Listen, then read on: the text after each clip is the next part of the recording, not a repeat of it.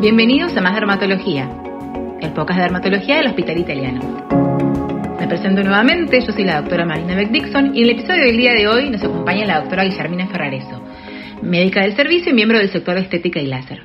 Hoy nos viene a hablar de un tema que siempre está vigente y candente, que es la toxina botulínica. Doctora, muchas gracias por venir. Bueno, muchas gracias por la invitación. Empecemos explicando a nuestros colegas, como siempre hago, qué es y cómo funciona la toxina botulínica. Bueno, la toxina botulínica es una neurotoxina que es elaborada por el Clostridium botulinum. Eh, el mecanismo de acción eh, es selectivo, temporal y reversible y lo que hace es inhibir la neurotransmisión en las terminaciones periféricas colinérgicas de la unión neuromuscular. Esto produce debilidad y atrofia del músculo infiltrado. Claro, básicamente lo que hace es intervenir a la neurotransmisión. Entonces la placa motora no se, no se activa y el, músculo no se contrae. Mm. ¿Cuáles son las principales indicaciones que tiene? En realidad son súper eh, amplias y variadas, pero en, dermatología, ¿cuál, ¿para qué lo usamos? Bueno, principalmente lo utilizamos para el tratamiento de las arrugas eh, dinámicas y estáticas. Eh, además se utiliza para el tratamiento de la hiperhidrosis o la sudoración localizada, el tratamiento del bruxismo, ¿sí?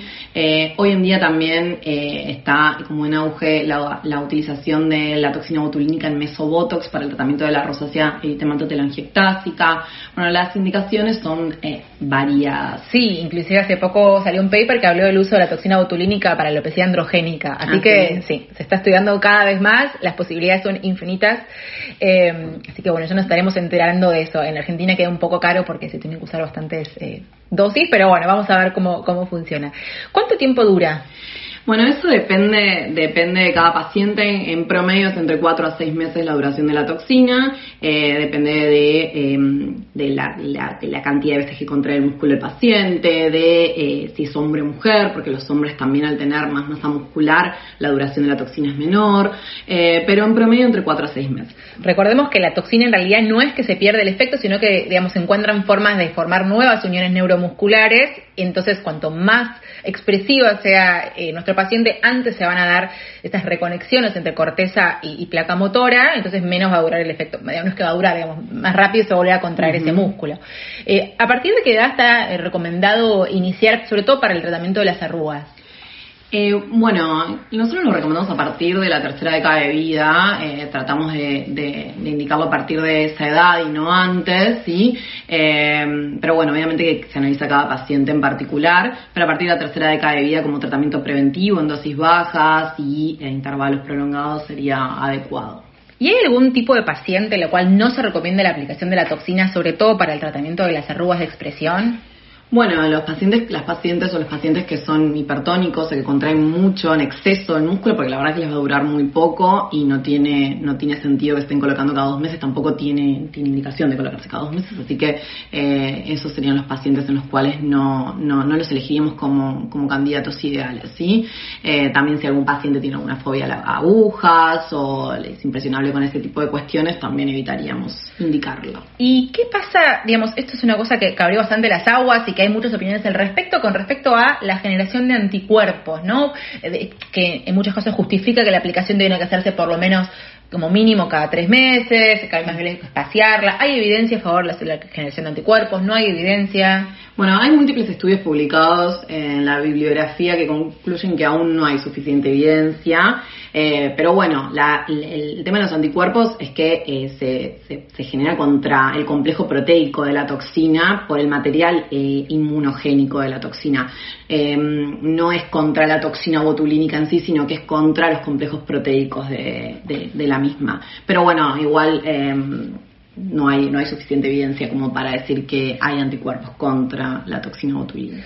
Por ahí en aquellos pacientes que, que, digamos que mencionan que la toxina les dura cada vez menos o que no están teniendo buenos resultados, en el país contamos con una marca que tiene un poquito menos de, proteína, ¿no? Sí, sí, Xiaomin de, de Allergan tiene menos, tiene menos proteínas y bueno, se sugiere que si el paciente no responde, rotar alguna de estas. Perfecto. ¿Y cuáles serían las principales consideraciones a tener en cuenta para garantizarnos una aplicación segura y exitosa? Bueno, lo importante es eh, eh, aplicar, aplicar la toxina en el músculo adecuado, ¿sí? Eh, colocar la dosis indicada, ¿sí? Eso dependerá de cada marca, cuál es la dilución y además para colocar la cantidad de unidades internacionales adecuada. Em, después también las recomendaciones que uno le da al paciente posterior a la aplicación. Si eso es muy importante porque uno tiene que recomendarle al paciente em, que evite hacer ejercicio durante ese día, que evite agachar la cabeza o recostarse, ¿sí? para evitar la migración y disminuir el riesgo de la migración de la toxina. Em, también, eh, bueno, eh, cualquier cosa que genere vasodilatación en la zona donde aplicamos la toxina es recomendable evitarlo, ¿sí? Para disminuir el riesgo de la migración, ¿sí? Es importante, al menos yo me manejo así, también tomar digamos, unas buenas iconografías, unas buenas fotos del antes y el después, porque a veces el paciente se olvida cómo estaba, eh, ¿no? Porque siempre hay algo de asimetría, o, corrigen, pero no del todo, dicen no me hizo efecto. Entonces, bueno, mostrarles el antes y el después me parece fundamental para hacer una buena eh, comparación. Sí, coincido, coincido. Eh, y una buena marcación, es en el que el paciente contraiga y marcar, digamos, dónde va. Y siempre yo tengo al menos como este, este mantra que es, prefiero siempre poner un poquito menos frente a la duda y en todo caso en la corrección a los 15 15 días, ajustar la dosis que pasarnos de dosis porque de eso no hay vuelta atrás. Sí, es verdad. ¿Algún consejo como este que acabo de dar para nuestros colegas realizando este tipo de tratamientos en su consultorio? Bueno, justamente esto, hacerlo, siempre hacerlo em, gesticular al paciente en la zona que vamos a tratar, marcar eh, justo donde el músculo se contrae, eso es muy importante porque cada paciente varía, varía la anatomía, ¿sí? Entonces es importante eh, evaluar, marcar exactamente el lugar donde vamos, donde vamos a marcar. Em, y bueno, es todo lo que hemos estado hablando de las recomendaciones. Sí, que firmen el consentimiento, informados, también es importante, eh, evolucionar siempre como el lote, fecha de vencimiento, cuando uno lo abre, no todas las consideraciones legales mm. que son importantes de tener en cuenta cada vez que hacemos este tipo de procedimientos de estética.